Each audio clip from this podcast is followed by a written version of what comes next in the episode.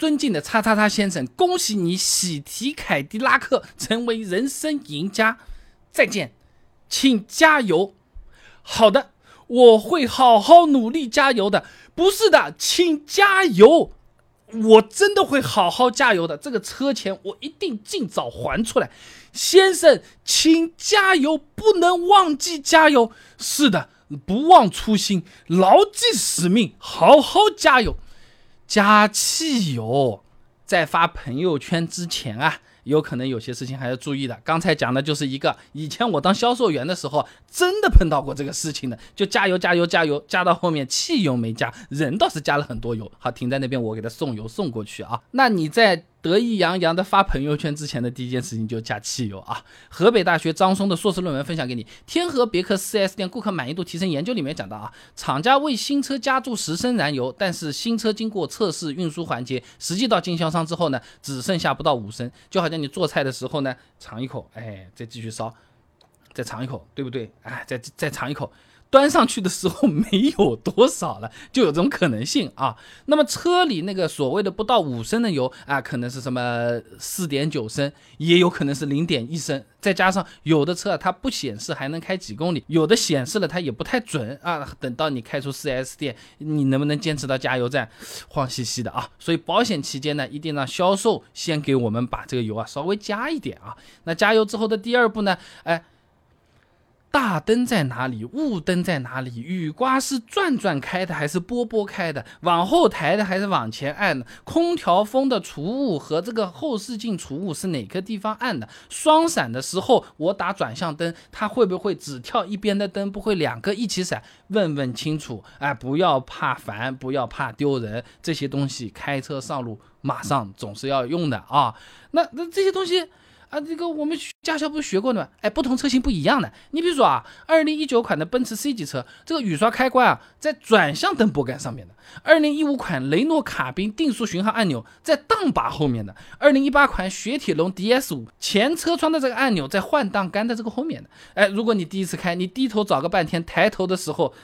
已经碰上了，出了 4S 店马上回 4S 店了，没必要，没必要，注意安全啊！先学会怎么用是比较好的。你买的车子越神奇，你这个步骤越是不能少啊。第三步干嘛？让 4S 店帮我们把胎压调一调。以前我们视频讲过的，车子停着长时间不开应该怎么办？里面讲过啊。4S 店的新车呢，经常是放着不动的。那为了让轮胎不要去亏气变形呢，会把胎压调高的。一般呢是三点零八啊，土话就是三公斤啊。那比我们常用的两点五巴、两点五公斤的是要高出不少的。那你胎压过高，车子会变得比较颠啊，就那种骑共享单车跟跟跟跟跟跟这种感觉啊。哎，它还会延长刹车距离的啊。哎，新运等人在汽车实用技术期刊上发了篇论文啊，轮胎胎压对整车性能的影响里面做了个实验，发现胎压升高零点二巴，车子各测量点的震动平均增大百分之七，这一百到零公里每小时的制动距离呢会增大零点零六到零点九七米啊。哎，你不要看好像刹车距离就长了不到一米啊，但如果有紧急情况，那就是撞上和没撞上的这种区别啊。那这个胎压有些店它会提前给你调好，有一些店呢它是规定是不用调的，有些店是规定呢你要我就给你调，你不要呢下次做保养的时候我再给你调下来。不同的厂家政策是不一样的，所以问一定要问清楚啊。那么等到调完胎压之后呢，就可以去开车加油啊什么的啊。那么在回家的那个路上呢，建议熟悉一下这种加速啊、刹车啊、转向等等这种感觉啊。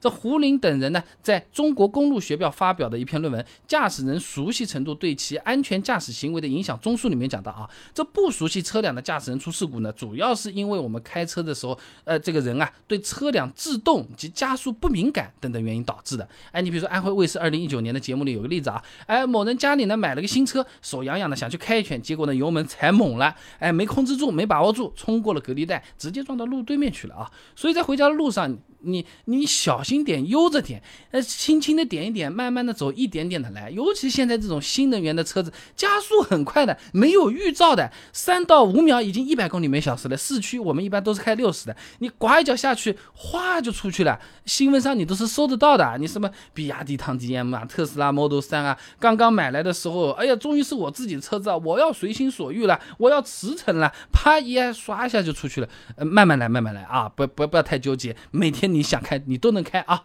那么等这个车子开回家了呢，你不要闲着，还有两件事情要做啊。